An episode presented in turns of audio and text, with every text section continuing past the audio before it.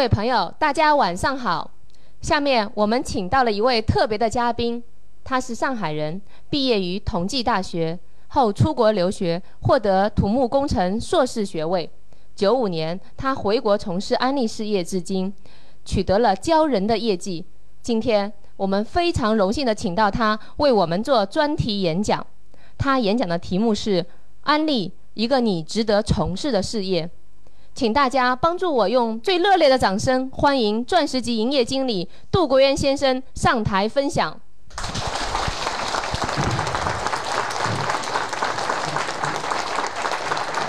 我们在座的每一个人，我们没有办法决定两件事情：选择你出生的地点跟出生的父母，你没办法选择的。不要担心你的起点，每个人生命的起点都是相同的。人的价值是他经历的过程。所以起点没有关系。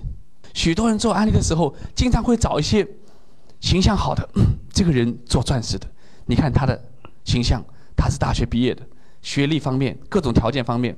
但是我告诉你，当你的眼睛朝上看的时候，你真的找不到很多人很完美的。但是你眼睛朝下看的时候，你会看到很多很多的人才。看他是不是还有梦想，是他愿意不愿意。靠自己努力去奋斗，去改变自己的命运，这一点是重要的。我现在再想一想，当时我在曼哈顿这个餐馆打工的时候，我的这个介绍人叫 Michael，上个星期还在这里讲课。他刚到中国来了一次，这第三次过来以后，十年前的时候他怎么会跟我认识呢？如果按照我们今天的很多的标准去看他的话，他跟我是完全两个层面的。他是个警探，也是个白领阶层，收入纽约的警探收入很高，大概有五六万年薪左右，开的是凯迪拉克的名牌汽车。我是这个打工端盘子的，为他服务的，他是我的客人，他为什么要跟我交朋友呢？你今天没想过，你到个餐馆去的时候，跟一个餐馆服务生去交朋友呢？我们有时候不会注意这一点。可是我有一次跟个皇冠大使在餐馆吃饭的时候，我就记得他把那个服务生的电话号码留下来了，这很自然的一个动作。绝对不是任何刻意的，所以你要想成功的话，尤其在这个事业成功的话，你一定一定要有真正愿意给出的心，而且绝对不要被别人的外包装所荣获。我们今天很多人看人是看外包装的，他的房子、他的车子、他戴的钻戒、他的用的公司用的一切，这些通通是外包装。人的最终的价值是这个部分。这个大脑，比尔盖茨讲过。什么叫真正的财富？他没有告诉你说，你今天口袋里拥有多少财富，拥有几个亿的美元叫财富，拥有厂房、拥有设备、拥有股票、拥有房地产叫财富。他说，观念加上时间才是真正的财富，观念加上时间才是真正的财富。你口袋里的钱决定不了你这个大脑里的你的眼光、你的智慧。但是相反，你的这个部分，你的大脑的智慧、你的眼光、你的观念，将最终可以决定你口袋拥有多少。不是口袋决定你的脑袋，是你的脑袋决定你的口袋。做安利的生意也是一样。今天我们在座的每一位，也许是很多是营业代表，也许是新的顾客。你有没有想到，安利真正的这个远景和价值是什么？我回来时候，我就问我的同学朋友。我说我把我的工程师放弃回来以后，难道就想卖一罐清洁剂给你吗？他说这倒也不是的。当时他们问我说：“你为什么不带个工程项目回来，我们去合作一下呢？”我就跟他讲：“难道我要回来以后就想叫你花七百块钱买这个箱子吗？”当时加入时候那个产品资料套装需要七百块钱。他说这倒也不是的。我说一定有什么可能你还没看到，但是我可能。看到它的这个远景跟价值，我说几年后你会看到的。所以今天我们也是一样，当你看到这个事情的远景跟价值以后，你才会真正的找到你做事业的这个动力。人的目标越大，动力也会越大；目标小，你是没有动力的。你仅仅满足你今天有住有吃有穿的这个最基本的生存的话，你是没有动力的。因为你今天在座的每一位，你的生存都不成问题，你有住，也有吃，穿的也不错，这些我再告诉你，你仅仅叫活着，不叫生活。你的时间属于你自己了吗？你还很多想法，你能不能像夏天你去度假，冬天你能去你喜欢的地方，还有很多你向往的东西，但你不能实现，为什么不可以呢？就像上海一样，房子造了很多以后，也有人住在那个高楼里面，马路上也有很多的很好豪华的汽车，为什么你不能拥有呢？在八年前问过我自己，在曼哈顿那么多的豪华的房子，为什么没有一套属于我的呢？哎，为什么不可以属于我的呢？难道你住进去不可以了吗？因为你从来没有想过，所以根本不可能。就像从前有个黑人小孩，他放学回家以后，总是路过一个豪华的餐厅，里面很多的白人在里面吃饭，门口停着很多豪华的汽车。他回去问他妈妈说：“为什么我们不能到这餐厅里面去吃饭呢？”他母亲告诉他：“因为我们家里没有钱，所以我们不能去吃饭。”他又问他的母亲说：“为什么我们家里没有钱呢？”他母亲告诉他：“因为你的父亲没有钱，所以我们家里穷。”他又问他的妈妈说：“为什么我的父亲穷呢？”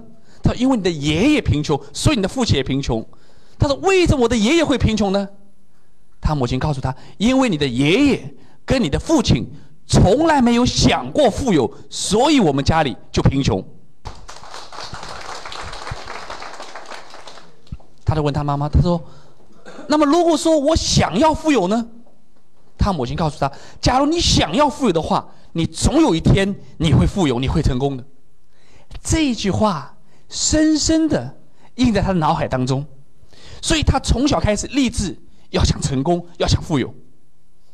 有一天，他又碰到一个卖气球的老人，他看见卖气球老人手上拿着红的、白的各种颜色气球，没有看到黑的气球，他就问老人说：“是不是黑的气球不能放上天的？”老人告诉他：“气球放上天不是因为它的颜色，是里面的氢气。”所以老人拿了一个气球以后，把它颜色涂黑了以后，手一松，这个气球放上了天。他明白了，黑的气球也是可以放上天的，所以他相信自己可以同样像跟白人一样，一样的聪明，一样的可以成功，一样的可以拥有什么那豪华的汽车，一样的可以进那个餐馆去吃饭。所以他想到这一点以后，他从小这两句话印在他他的脑海当中。他长大以后做了一家鞋厂的推销员，他非常的刻苦，所以他的业绩比他同行之间都要出色。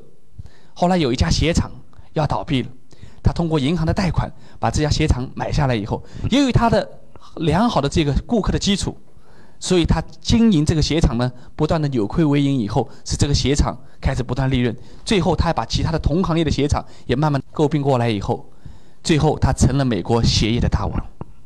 这是个真实的故事，这是个真实的故事，所以有的时候，往往成功是开始的你的一个念头，一个念头，一个想法，一个决心，一个选择。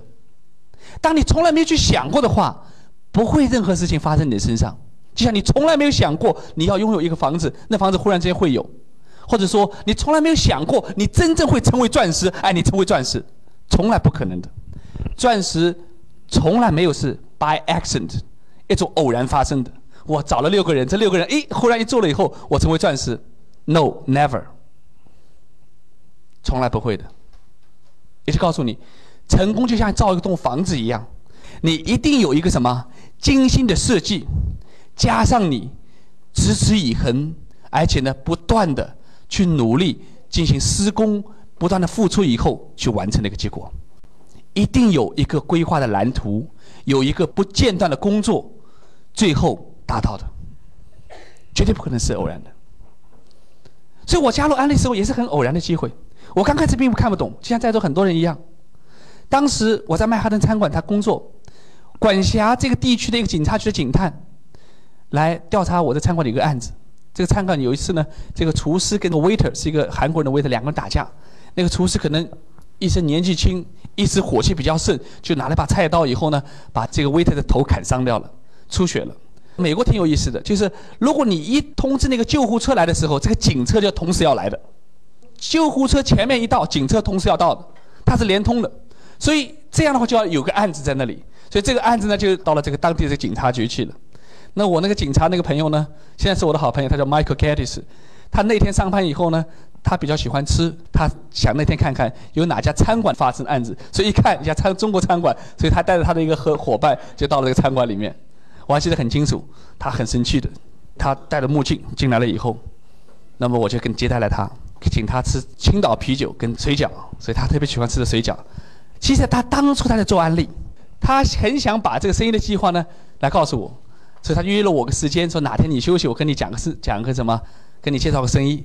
我当时呢很想交个朋友，因为我在美国这个 这个餐馆的工作时候啊，当时我们称自己叫地下工作者。什么叫地下工作者呢？住住地下室，坐坐的地铁，打的是地下工，因为学生不能打工，所以叫地下工作者。在这个地下工作者这个阶段当中呢，我被黑人抢救过几次，所以我想交个美国的这个警察朋友倒也蛮好，可以壮壮胆，对不对？感觉会好一点。所以也就为了这个动机，就跟他交个朋友。所以那天以后呢，我就。答应他去听课，那么他走的时候呢，那辆汽车也吸引了我。他开着八八年那辆崭新的凯迪拉克汽车。哎，我想，哎呀，这凯迪拉克汽车我知道，但当时我还买不起汽车，还没坐过这凯迪拉克汽车是什么感觉。所以呢，我就答应我说，OK，我说我住在哪里，到时你开车来接我。所以就这辆凯迪拉克汽车把我带到了什么？带到这个案例的会场当中。所以第一天去了以后，我跟大家一样被引入在第一排，我们听业务说明会。当我坐定下来以后，看着台上放的东西以后，我对自己说上当了。为什么？你知道我看见什么？我看见这个产品演示的工具，什么 LC 啊、鞋油啊。我对自己想，美国早就有人告诉我，没有白吃的午餐。今天他请我坐汽车，又请我喝咖啡，一定想叫我什么？想从我这里赚点钱，叫我做推销什么东西？我想肯定不敢。但是人到了会场又没有办法，我们说入乡随俗，就坐定下来。然后呢，有一个讲员在讲解着市场的计划，做产品演示。那么大家知道，讲员讲的精彩的地方，一定有人会点头会鼓掌，是不是这样？我也坐在前面，也在点头，也在鼓掌。这是对别人的尊重，对不对？也表示你也听懂了。不管有没有听懂，总是表示一种感觉，对不对？好，这个点头鼓掌以后，被我这个朋友看见，他看到又在点头的鼓掌，似乎找到什么感觉了一样。你今天约了个新的朋友来，他今天听得很高兴，以后你会高兴吗？你也会有感觉，对不对？开完会以后，他就问我说：“他说这个事业怎么样，好不好？你知道吗？我的英文刚开过去很差劲的，这个中文我们有五千年的文化，回答别人的语言可以什么很婉转的。你可以讲的，今天你拒绝别人，你可以讲的很好。你说：哎呦，这个生意真的很不错，不过我现在很忙，以后再说。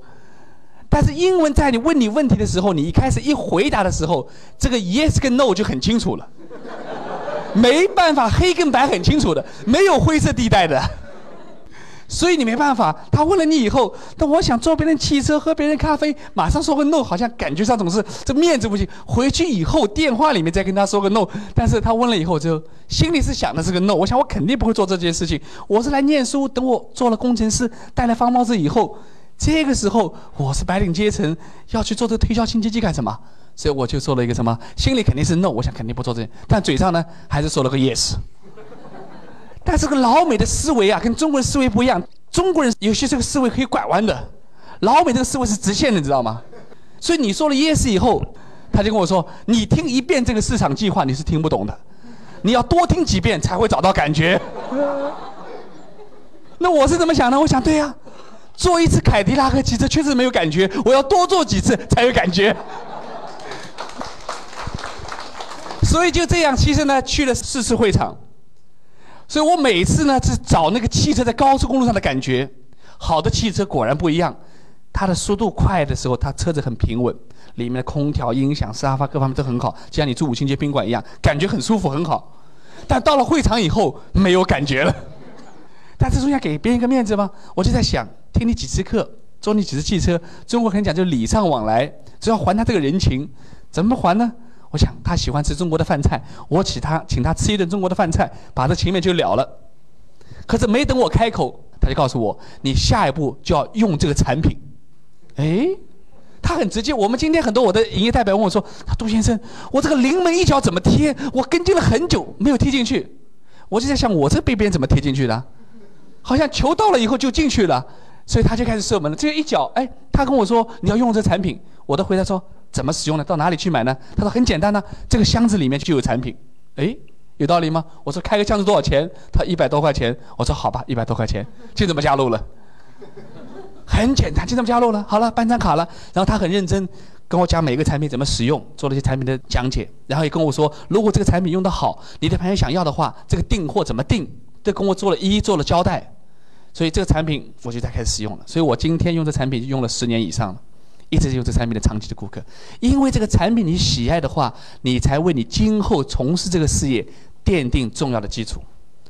许多人在开始时候，尤其我们很多的人总想，我不知道在座有没有这种心态，是这么想呢？我产品呢先销出去，挣了钱以后我才用产品，有没有这想法？有没有？有些人是有这想法的，他觉得咱的产品好像看上去蛮贵的，他觉得这个产品呢，他不会马上先用，这就是什么？我经常说打小算盘，算小九九，算小算盘。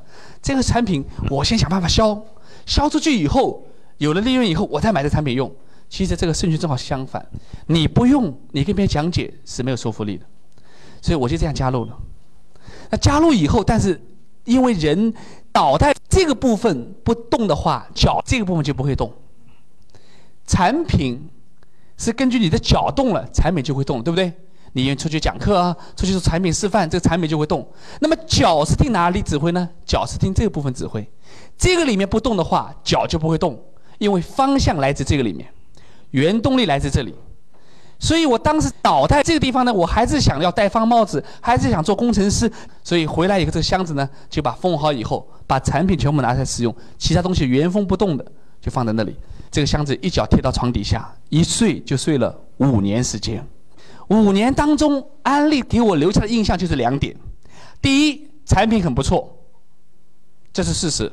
而且呢，我那些同学朋友说：“哎，你那个牙膏好像我在超市看不到这个牌子的嘛，下次你买的时候帮我带一个来，我就帮他有什么带些来，削几支牙膏呢？我自己牙膏那个钱呢可以省下一半，甚至呢再削几支呢，我那是可以省下来。对刘轩来说说省下一支牙膏也是好的钱，对不对？所以觉得哎还有点小钱可以赚，但是怎么想呢？总觉得他赚不了大钱，因为那个时候的概念当中，这个产品第一不能成批的什么批发过来放在货架上去卖。”第二呢，也不能做什么进出口的这么批发，好像觉得这个什么一支支卖怎么去赚大钱呢？所以这认为他是赚小钱。第一认为产品不错，第二呢认为呢还可以什么销售的产品。这就是在过去刚开始五年的时候，我对安利的认识就这两点。但是有一点，我去听课当中，我发现为什么在美国有医生、有律师、有工程师，甚至有大学教授，他们也在做安利呢？这个问题一直我没有解答出来。我想他们绝对不会说喜欢去推销东西、去敲门套卖卖东西吧？他们的时间的价值一定很高。他们为什么去参加这会议？我当时这个问题呢，一直在大脑当中没有找到答案。一直到了九四年，八八年下半到九四年，这五年当中，我跟这个迈克就保持朋友关系以后，可是这个安利这个人的人品，是我。相信这个人了。五年下来以后，我当时我想，他是不是想赚我的钱？我看他他并不是这样，所以他跟我交了五年的友谊。五年交下来以后，我对这个人相信了。我当时跟他讲了一句话，我说：如果哪一天这个安利到中国去的时候，你跟我讲，我们在一起做。其实当时我讲这句话是很随意的，你知道吗？那个时候安利开中国市场，真的还不知道，是吧？八八年、八九年、九零年的时候，真的不知道。但是他每次跟我在一起时候呢，我他总是把一些。安利又开哪个国家了？又出什么新的产品啊？这信息不断的给我。即使，在十年前，他种下了一个种子，花了五年时间呢，给他养分，并没有什么太急于去拔苗助长，给他养分。他知道我有些事情没有完成，要做我该做的一些事情，所以我还在五年当中去念书啊，拿学位啊，然后呢去工作啊，等等，做好我该做的一步步做完以后，到了九二年我开始工作了，学校毕业以后。进入到市场经济的一个社会当中，我去的时候是带着计划经济大脑。什么叫计划经济呢？其实计划经济好比我们坐在一个大的船上，这个船的方向跟速度是你决定不了的，像我们在一个单位里面一样，船很安全，可以抵挡抵挡风浪，但是你的发展空间也是很有限，就在这个船上很有限的空间上面。但是到了美国是一个市场经济。一直等到我毕业以后，进入社会以后，我才是感觉到市场经济跟计划经济是不一样的。市场经济好比我们在座的每一个人都驾驶自己的小的帆船，这个船的方向跟速度是由你来决定的，你就是这个船的船长。因此，你想想看，你的空间也很大，是整个大海，但是你知道，你能够不能够决定这个风的方向呢？没有人可以决定风的方向。今天市场的变化，所有的一切，你决定不了风的方向，你可以调整风帆的方向。在市场经济，人们有句俗话：再好的汽车都要有个备用轮胎。我就在想，我的备用轮胎是什么？假定我这份工作发生意外会怎么样？今天我们很多人有依赖，有一种靠着感觉，所以有的时候还没有一种危机感。我想今后几年当中，你们会越来越感受到这种危机感。等到市场这个入关以后的话，很多的发展速度越来越快以后，我想今后三年五年的发展速度会比过去十年二十年的发展速度还要快。你会感觉这一点，因此这个时候人们的思维就不一样了。我讲我的备用轮胎是什么？像在座的很多有没有做保险的朋友有没有？你做过有人寿保险、有医疗保险、有伤残保险，但是有没想到有没有工作保险？我现在一份工作很不错，我想买一份保险。假定我这份工作发生意外以后，保险公司赔偿我这份每个月的收入，没有这个保险。那我就想我的工作保险是什么？我想在座的每一个人，我们都是一样，人都是有他的天性的，人都是喜欢懒散的，不要有压力啊，又喜欢自由。但是问题是，环境的是变化当中，如果说你不意识到这环境的变化，你没有相应的变化的话，你有时候就会不适应这个环境变化而被淘汰掉。所以当时我在想这件事情以后，所以这个麦克告诉我，又给了我个电话，他跟我说，安利在中国市场已经投资了，估计。一年后会在中国市场开业，他说：“我估计你并没有了解清楚这个生意，等你了解清楚以后，你再做决定也不晚。”所以这个时候，因为我自己要在寻找我的备用轮胎，寻找我的工作的保险，所以呢，我带着这种观念再去听了一堂大课以后，然后感觉完全不一样。其实我们很多的时候，包括我们从事的生意，就是一种心态。有些人觉得安利很容易，有些人觉得安利很难。这个难跟容易，完全是一种心态，看问题一种态度，一种心态的一种结果。这次我去了解以后，我记得很清楚，在九四年的三月二十号去费城参加个大会，在那个大会当中，给了我很大的震惊。因为过去参加的是小会，一个团队会啊，就是一两百个人；业务说明会啊，一两百个人；家庭会啊，大概十几个人。所以我没有看到安利这个大的远景，没有看到那个大会将近有两万人，在一个体育馆里面，也是我第一次听到钻石的演讲。那个钻石站在台上以后，果然是发光的。他靠下面说：“他在座的每一位，你们天生就是个钻石，在这个世界上你是唯一的，你找不到一个跟你一模一样的人，不仅过去没有。”现在没有，将来永远没有。你是这世界上唯一的。他说：“钻石跟普通的石子都是一样，无非他们的成长的经历的过程不同。”他说：“成功其实也不难，在座的每一位，你们都成功过。你们从小学走路的时候有没有摔过跤？摔过跤，你们爬起来了，继续再走，所以你们成功的学会了走路。你们骑自行车的时候有没有摔过跤？”也摔过跤，所以最后你爬起来，你你也成功的学会了骑自行车。他用拳王阿里的一句话讲得好，他说在拳击场上，人们不会看你当中的过程，人们最后记住你的是你最后比赛结果，你是站在那里还是躺在那里。成功就是你站起来的次数比你跌倒的次数多一次就叫成功，只要你不放弃。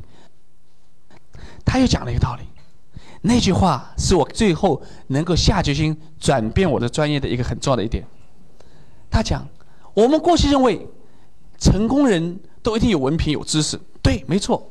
他说，人才一定拥有知识，但是反过来，拥有知识不一定就是人才。你想想看，是不是这样？只有你所学的知识，在社会实践当中，你的价值被认可以后，你才叫人才。可是我们过去呢？我过去理解是，只要我拿了学位，戴了帽子以后，好像我就是人才。那个文凭、那个学位就是人才，不一定的。在今天这个竞争社会当中，你所学的知识在社会实践当中，你的价值被认可以后，你才叫人才。假如你是哈佛大学的博士毕业生，你找不到你的专业工作，这个大家今天都很自然的认为，每不是每一个大学毕业生或者硕士博士都能找到工作，对不对？你找不到工作以后，你不得不为你的生存而奋斗，到家餐馆去洗碗。那么那个老板会不会因为你是个哈佛大学的毕业生，这个洗碗工作本来是八百块钱美金一个月，但是因为你是个博士生，所以你洗出的碗别人吃了以后会增加智慧，所以给你两千块钱一个月呢？不会吧？还是八百块钱，你洗的不好，照样炒你鱿鱼，就那么简单。所以从这道理来说的话，每一个人离开校门以后，应该都站在同一根起跑线上的。那天晚上我没睡着觉，开完了大会以后在想。我能做什么呢？我在想我自己，所以这个时候是第一次把自己放下来去找自己能在做什么。我经常很多讲，人有两个高度，一个叫实际的高度，一个叫感觉的高度。打个比方来说，什么叫实际的高度呢？你脚站的这个地方叫实际的高度，你手碰到这个地方叫感觉的高度，眼睛看到的高度可能叫感觉的高度。我们许多的人是在用感觉的高度来做事情，所以他不成长，不会成功，因为从来没有说眼睛看的高度，你脚步迈出的话，你会达到这高度。你实际的高度往往比你感觉的高度要低一些。先要找到你感觉的高度，实际的高度，你才能真正的成长。打个比方来说，你在单位里面，你是个主任、经理、处长、局长，你有四个轮子的车子。也有配备了很多的助理，那个感觉很不错。但是回到家里，你的家里只有两个轮子，那两个轮子是你实际的高度，那四个轮子是你那个位置在那里的一个感觉的高度。这就为什么很多的人一旦位置没有了以后，有一种失落感。如果你能找到你实际的高度，并且感觉到你就在这个地方的话，你才会生活的很踏实。你才会真正的实实在在的成长，这个非常重要。做安利也是一样，一定要找到你实际的高度。那个时候我在想，我做什么呢？我也想做大生意，但是我也没有很多资金，我也承担不了什么风险。看来看去以后，我觉得我真能尝试做这个案例，所以回到了纽约以后，我就开始启动做了。第一堂的这个家庭会，是我这个推荐人来帮我讲的。他来讲课以前跟我讲了一些条件，你必须把你的产品先换成安利产品，先什么什么要换掉。如果说我过来看你没有换掉的话，我是不会跟你讲家庭会的。你必须要准备什么什么东西，跟我讲了以后，老美有时候他思维他很机械的，因为经过五年以后，我相信他了以后，所以我就把该的准备工作全部做好。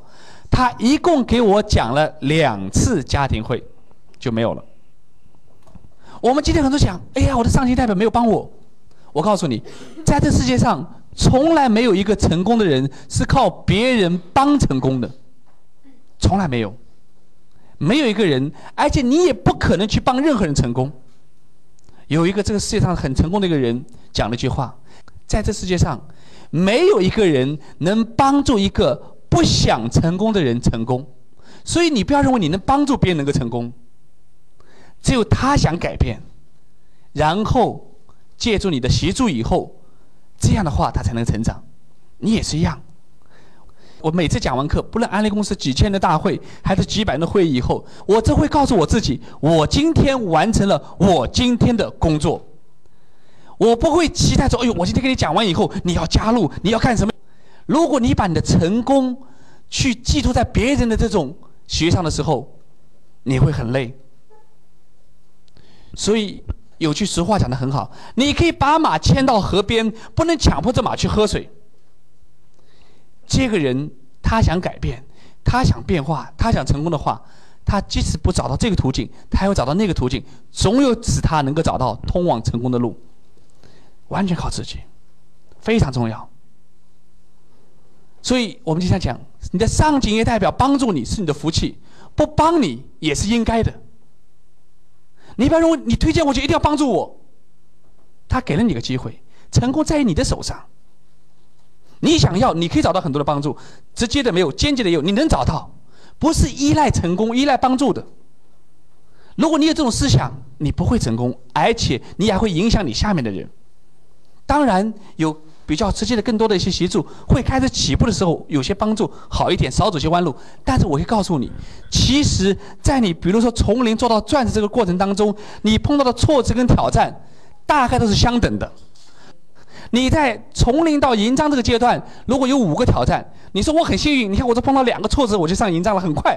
那么你做金章的时候，还要补回那前面的三杯苦酒，它不会少的。我可以告诉你，如果你金章的时候，如果从零到金章有十个挑战，你说我很幸运，只碰到五个挑战，那么我可以告诉你，你做到直系的时候，还要补回前面五个挑战。等你们做到钻石以后，我不是说只仅仅做到一次，能够保持钻石以后，你就会体会我讲的这句话。不会少的，所以你前后总的碰到的挫折一定要到的。我现在很多讲句话，人生也是都有杯苦酒，怕吃苦的人吃一辈子苦，不怕吃苦的人吃一阵子苦，这是你的选择。我的建议呢，你在年轻的时候多吃点苦，不要到老的时候，那个时候喝这杯苦酒，那真的苦。身体也不行了，体力也不行了，那个时候真的苦。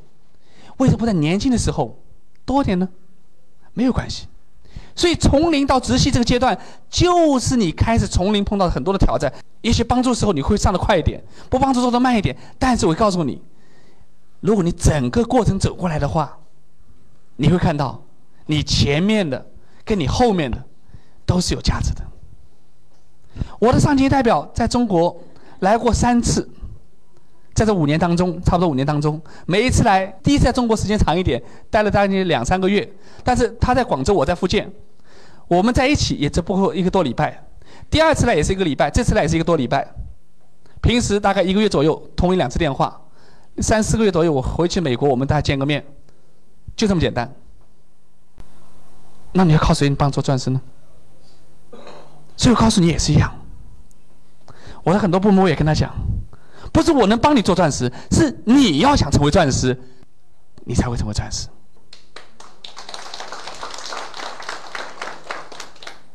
所以这个事业当中也是一样。那么，真正是我从事这个事业，是我看到这个生意的安利的远景。今天你的一百零六块这张安利的营业代表卡，你其实当中你只用了它的两个部分。第一个部分呢，你作为它的消费者，享有了八折优惠。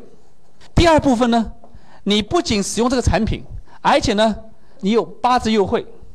另外呢，你去销售这个产品，享有最多百分之二十一的这个折让。这个两个部分是你看得见的。那么，安利的第三部分，也是真正它的价值所在的地方，是透过这两个部分，你再往深度去看的。在座的有没有吃过麦当劳？有没有？吃过两家不同店的麦当劳？有没有？你有没有发现，麦当劳不论你吃过两家、三家、五家，是不是每家店的麦当劳味道都是一样的？装潢也是一样的。你知道麦当劳真正麦当劳成功，是因为它的汉堡包是全世界最好吃的食物吗？不是吧？在全球的这个烹饪大会当中，从来没有说汉堡包拿过奖、得过名次的。但是在世界五百强大企业当中，麦当劳却是其中的一家。麦当劳的成功是他经营理念的成功，经营理念的成功。大家可能听过麦当劳的故事，所以麦当劳真正做大，并不是那个刚开始做麦当劳这个原始店的那两个兄弟两个开的那两家麦当劳做大的，那两个就是原始的普通的快餐店，卖这汉堡包的。真正把麦当劳这个事业做大的，是给麦当劳这家店推销冰淇淋机器的一个叫雷洛克这个人。这个人很有经营头脑，他有一次接到个订单，说这家店呢要订购八台的冰淇淋机器。你们吃麦当劳注意有没有那冰淇淋机器啊？他后来觉得这个店怎么生意那么好，就去观察了以后，发现这店的生意果然很不错。因此呢，这个雷洛克很有经营头脑。他当时知道这个市场在五十年代的时候，美国这个市场这个快餐行业呢正在上升阶段。学英文的知道，美国在四十年代这二次世界大战结束以后，有个叫婴儿潮，就是二战结束以后生了很多的孩子，克林顿都属于婴儿潮这一代的。现在这些人大概在四十到五十岁这个阶段当中，而且二战结束以后，生活的节奏在加快的时候，所以这些快餐行业在美国刚刚开始起步，市场非常的好，所以他看到了很多的人想开快餐店，因为这个行业的市场很大。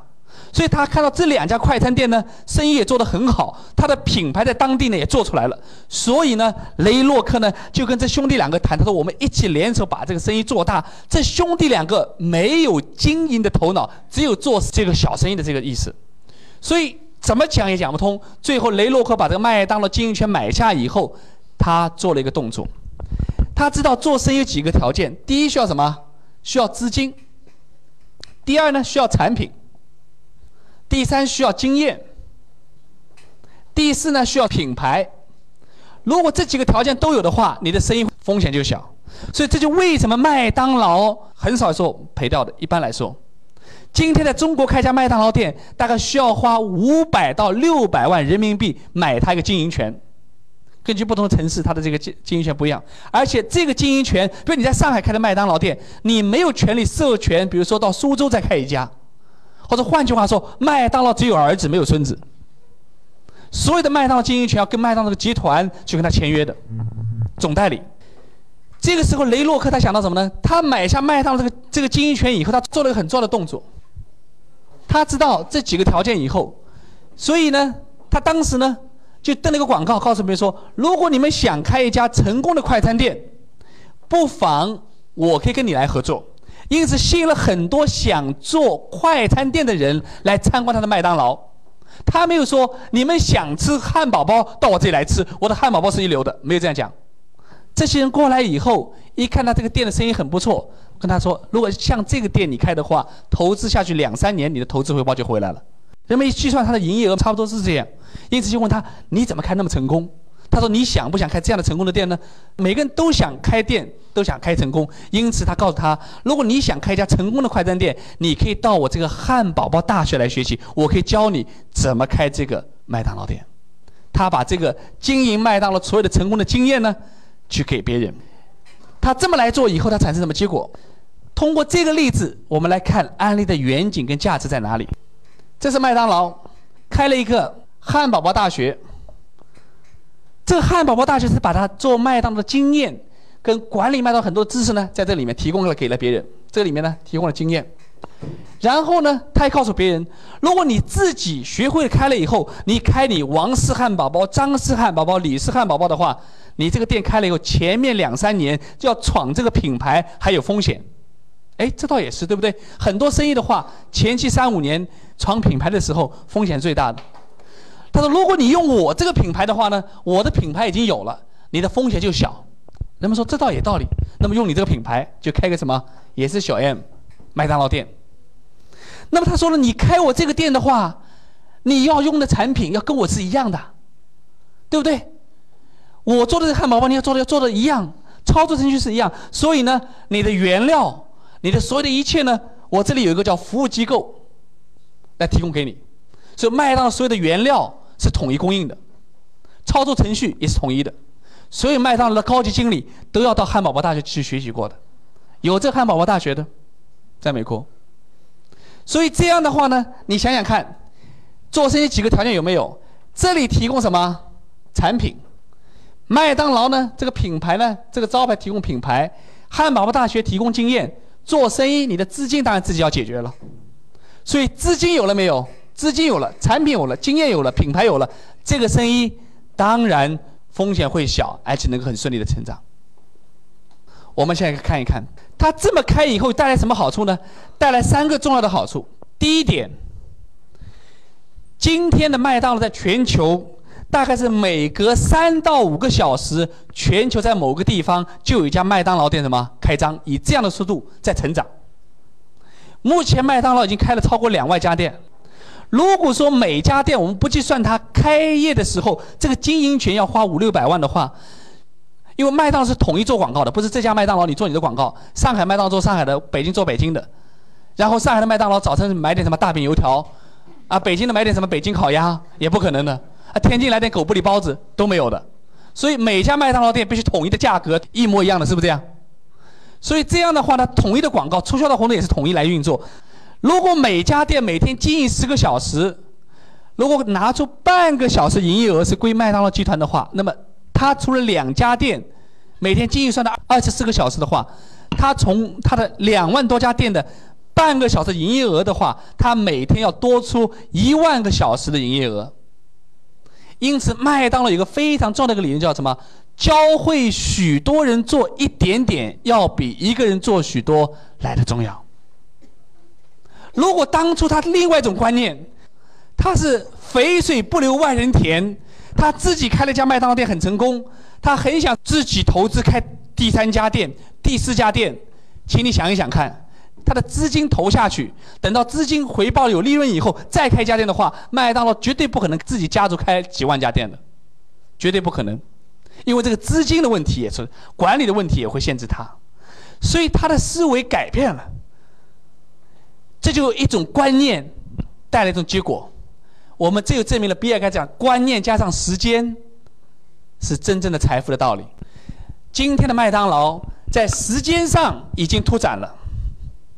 时间上有哪一家店一天能够超过二十四小时的呢？没有。可是麦当劳的这种经营的这种方法，是他每天的营业的时间可以超过二十四小时。今天晚上，现在中国的麦当劳什么关门的时候，美国的麦当劳开张了，二十四小时，全世界任何地方都有麦当劳在经营。这个就是经营理念的成功。第二，空间上是不是拓展了？它不受空间、不受时间、不受空间的约束。第三。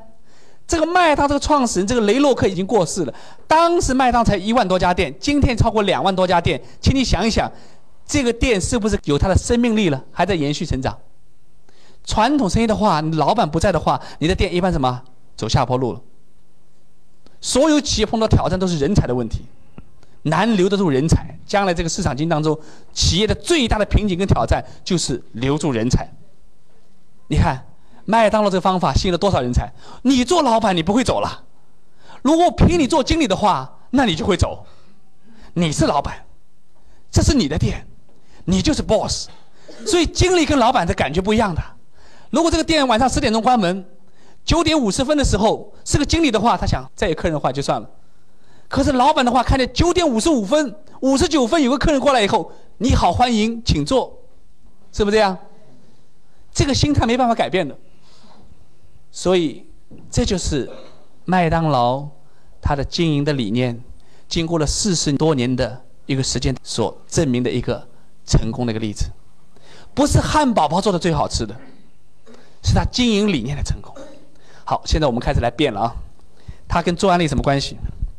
我们来看一下。我把这个 M 擦掉了，这里是你，叫家庭企业。在国外呢，也叫自由企业，也叫家庭企业。请你想一想看，我们每一个人身上是不是三个角色？这不论你愿意还不愿意。首先，我们每一个人从一生出来到离开这个世界，都是消费者，是不是这样？我们在用商品，所以我们第一个消费者。第二个，我们每一个人在用产品的时候。比如说，你今天你穿着一件衣服或者用了一个包，你也会影响别人去买这个包、买这件衣服，对不对？我们在生活当中影响别人，也被别人影响。你有时候的购物不是看广告的，是看别人拥有的东西以后引起你这购物的欲望。所以实际上这个角色就相当于这个广告商一样的角色，在起着商品的影响的宣传别人的角色。请你想想看。你用了某一个商品，某某一个牙膏，你用了很多年，这个牙膏厂的老板有没有感谢你说你长期使用我的牙膏，用了那么多年，我给你一封感谢信，逢年过节呢给你个红包，对你长期使用我的商品的这个忠实的这个顾客给予这个回报有没有？没有，从来没有。第二。你买了个冰箱，然后你的朋友要买冰箱，他结婚的时候买冰箱，他了解你买了个新的冰箱以后，你告诉他为什么你选择这个品牌，最后你的朋友也决定买这个品牌的冰箱，请想一想，这个冰箱厂的老板会不会你这个朋友买了他的冰箱，来感谢你，给你个回报呢？也没有。所以第三个部分，我们还有一个角色，我们有时候也会帮别人捎带一些东西，比如你出差到北京到广州，你的朋友在上海说，哎呀，你上次在广州买那个东西不错，帮我再带一个。所以你也会帮别人捎带个东西，或者你的朋友到你家里看到有些东西，你有两样东西，他说：“哎，你这个能不能让一个给我？”所以你也做到相当于什么？第三个角色，零售商的角色。你也在宣传，既宣传商品，也是什么销售商品。但这一切当中，你都没有其他的回报，厂商不会给你。请你想一想，如果有一家企业，他给你自己用商品呢百分之二十的回报，并且对你呢使用宣传这个商品。他给你最多百分之二十一，这个时候他是对你的付出是非常认可，这个企业是你可以跟他合作的。那么我们看一看，其实你用商品在哪里使用？在家里使用的。我们今天听了一个很熟悉的名字，将来你会看到更多。今天的新民晚报还不是昨天新民晚报就登了一个将来二十一世纪中国的什么发展趋势？什么数字化？怎么化？有没有看到？我们听过个家庭办公室，有没有听过？叫 home office，也听过家庭影剧院。那么今天我给你一个新的名词，叫家庭企业，这跟个体户是两个概念啊。家庭其实你这个家庭将来透过电脑，透过其他的新的一些科技的手段，跟很多名牌企业合作的一个结果，一种形式，就是消费者直接跟企业合作的一种形式，叫家庭企业。它会使你很灵活。我们看这个家庭企业，就是你用商品在家里，然后呢？你也可能什么宣传商品，因为你用的商品就在影响别人用商品，所以你的宣传商品也在家里。也许可能别人呢，你的商品有的多了一些品种以后，别人从你家里也什么获得这些商品，所以这叫家庭企业。然后呢，这里有一个服务机构，这里叫安利公司，提供你他自己生产的四百多种产品，这个产品提供给你，并且透过他代理的产品有多少？有好几万种。这里呢，我带了一张跟安利公司合作的公司，这些品牌里面有松下、爱华，还有惠普啊等等。这个里面打开有更多，这都是我们很熟悉的，这些都是在美国跟安利公司合作的公司。这些公司它都拥有一些名牌的产品。我们讲几个，像 Lee 啊，还有那个牛仔裤的，像艾迪达斯啊、佳能呐，像那个松下，很多很多，皮尔卡丹呐，等等等等。每一个都是一个品牌，都是名牌产品的品牌。这样的话，你试想一下，你在做什么呢？其实你的家庭企业透过这个公司，透过这个安利公司，安利公司就相当于是开了一个很大的超市。而这个超市呢，或者再更大一点是购物中心，它自己拥有自己生产安利这个品牌的产品四百多种，同时因为这个品牌，它还吸引了很多其他品牌来放在这个购物中心里面。现在这个购货中心呢，它开的形式跟我们今天所看的购物中心可能不一样。它已经在今年九月一号在美国开出了新的形式，是开了一个叫电子的虚拟的购货中心。电子的虚拟的购货中心，什么意思呢？就是说这个商品不是你真正走到这个购物中心里面看到某个商品去拿，这个商品你可以透过你的电脑上网以后去购货的。他给出了个名字叫 QuickStar。去年一年呢，在美国透过这个光盘宣传这个网络 QuickStar 呢，在美国超过十万个人看懂了安利这个生意，它的本质是什么？原来安利不仅仅你带有它产品的经销权，同时还有代理产品的经营权、代理权，并且透过这安利这个品牌。能代理跟安利合作的很多名牌公司的产品，所以你的真正的价值是除了用产品百分之二十的零售利润这个省钱，而且呢还可以销售产品的这个利润以外，并且拥有代理这么多产品的经营权。麦当劳花五百万到六百万，仅仅只能代理销售麦当劳的所有的产品，不过加起来不会超过一百种产品。但是今天你所带的产品有多少？从你要吃的口香糖，穿的牛仔裤，几乎你所用的商品都有。这个超市是通过你家里的电脑跟电话线的联网上去以后，就可以游览你所需要的东西。比如说女士要到个服装店去买服装，你要是走出去的话，要试服装也是很累，对不对？将来啊，你可以通过电脑，大家看过那种电脑设计发型有没有看到过？通过摄像机把你这个人影。人头上去以后，帮你变化不同的发型一样。将来你试服装也是这样，可以把你这个人形输入进去以后，然后你到了服装部以后，看这套衣服很不错，上去试穿一下，按钮一揿，它穿上去了。然后转个身三百六十度，看看后面好不好？不行，再换一套。这个服装不错以后，再到皮鞋部再去买双皮鞋，皮鞋再穿上去，看看这鞋子怎么样，可以局部放大，然后再配个包，都配好了以后，打印出来以后，彩色打印看，嗯，挺不错的，这就是你喜欢明天晚上参加宴会的所有的一套装饰。或者说下个礼拜，然后通知这个公司要购货，把你的信用卡输入进去，你的电话输入进去以后，地址都有了以后，然后把你的号码输入进去，一个叫 IBO number，现在全球统一叫 IBO number，一个号码输入进去以后，然后二十四小时内，一个邮包公司、快件公司到你的家里门铃，叮咚，你的东西都来了。穿好以后看看，照照镜子看一看，跟那个照片是不是一样的？一样的，满意了，OK，不满意的退回去。这个就是二十一世纪你将来的购货，这种购货的形式已经开始了，只不过它还是在进入到刚刚的最基础的第一阶段。所以这个科技的变化很快。今天你还做这个生意做那个生意的话，有的时候这种观念不跟上这个电子商务时代变化的话，你明天被淘汰的时候，你真的不知道。你被淘汰谁是不知道的。你以为每个都愿意被淘汰的吗？不，我们已经处在一个。动态的，渐渐是加速度的一个社会当中，不管你愿意还是不愿意，想还是不想，都没有办法，它已经进入了。有时候现实生活就这样，you have no choice，你没有选择的。你这是回避它，但是你无法避免，它已经在了。有的时候，我建议你走出去，感受一下新时代的这个新气息。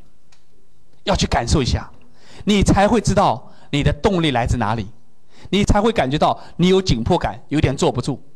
否则你朝下面看看，你还感觉很好，因为你看下面有分流下岗的人，还有很多比你收入差的人。你朝上面看看，还有更多比你更好的人。你有没有感觉？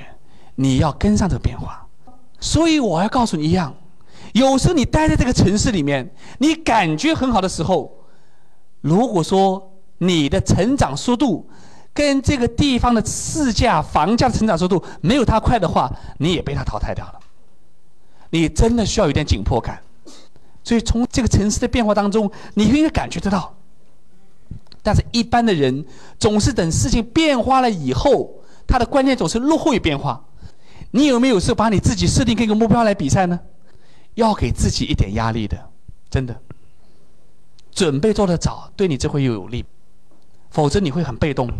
我今天跟你讲这句话，你过几年以后你会感觉到更多的体会。这个生意好像能力很强的人、学历很高的人也不一定能做得起来。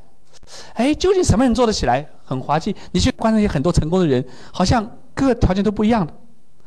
但是有一点是共同的：首先，这个生意是做人的生意。你卖一支牙膏给一个人不难，你卖一百支牙膏，有一百个顾客。就有点难度了。你让这一百个人长期使用你这支牙膏，那就不是件简单的事情了。我今天给你做个产品演示，你买了支牙膏出去了以后，嗯，很好。但是你下次是不是还会再来买我的呢？你会不会一辈子用我这个牙膏呢？所以你不要忽略了一点重要的一点，你是在跟人打交道，人是有思想，人是有感情的，人又受环境变化变化的。所以在这个世界当中。安利的技术方面、产品的知识、技能技巧方面，这些都不重要，大概不会超过百分之十。我也可以可以告诉你怎么从零做到钻石，很快的这个造大的这个图纸就可以告诉你了。但是这个图纸你看懂了以后，你还要花两到五年时间，一步一个脚印，踏踏实实把一块一块砖堆起来，把这个大楼去建好。在这个当中，可能有天晴，有天雨，有夏天，有冬天，也有你身体舒服时候，也有不舒服的时候，也有很多意外情况发生的时候。你能够不能够坚持的每天，就像你每天去上班下班一样，能够不厌其烦的去做这件事情，这个是关键。安利难在这个地方，难在你能不能那些简单的事情，反复的、不厌其烦的去做。所以你也是一样。你也是不断的、不断的去找到六个跟你一样的，也有梦想，这六个也想改变自己，六个也想靠自己的努力不断的成长，不断的想做仔细的人，你找到这六个合作伙伴，你不想做钻石也难了，是不是这样？哎，他要做，不是你要做。所以不要把钻石想得很难，不难。许多的人在找其他原因的时候，我真的建议你把你的眼睛转一百八十度看看自己。有的时候找找自己的原因，为什么没有做起来？同样的条件，我们会找到很多的理由。哎呀，我的上级代表不怎么样。哎呀，现在产品怎么样？哎呀，现在这个怎么样？但是你要找一个因素，在同样条件下面，为什么同样也有人做得起来？当你去找找你的理由以后，看到你的不足以后，你的变化才是你事业真正的变化。所以，这个生意的这个价值是他拥有的这个产品的经营权跟代理权。你想想看，你今天用了这产品以后，其他哪一个公司会给你这个产品？你有销售这个产品的权利？更有什么？就相当于说，你还可以去投资开你的分店，没有这个权利。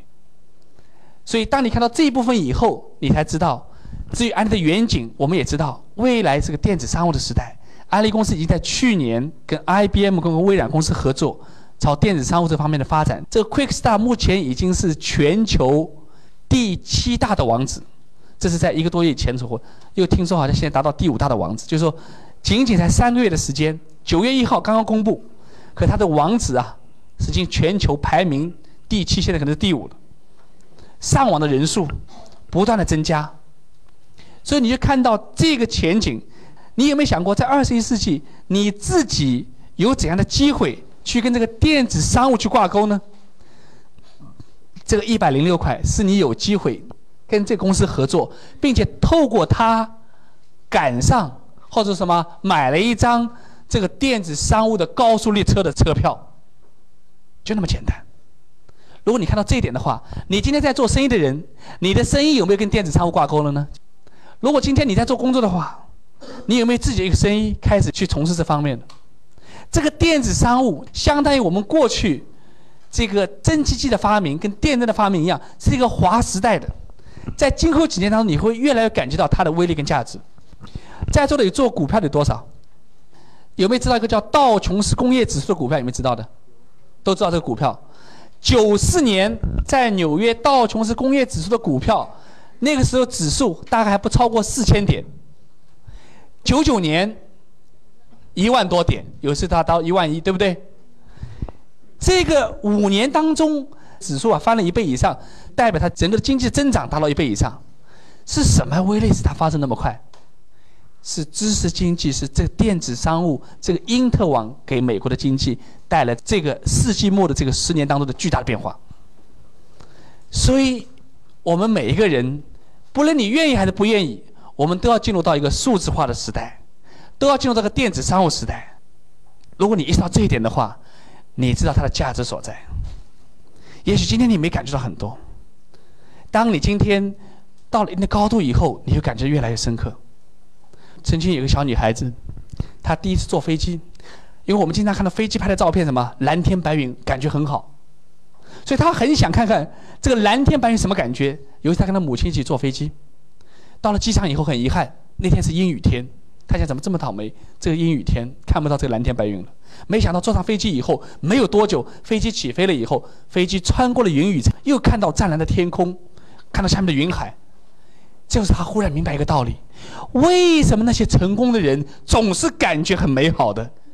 因为他跟你看的事物那个高度不一样，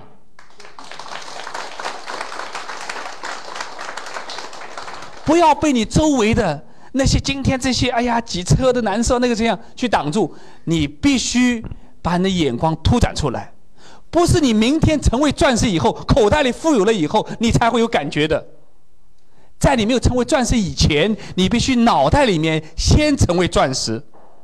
真正的富有不是靠你这些物质来体现你的，人们等你一开口就知道你有多少分量了，有多少价值。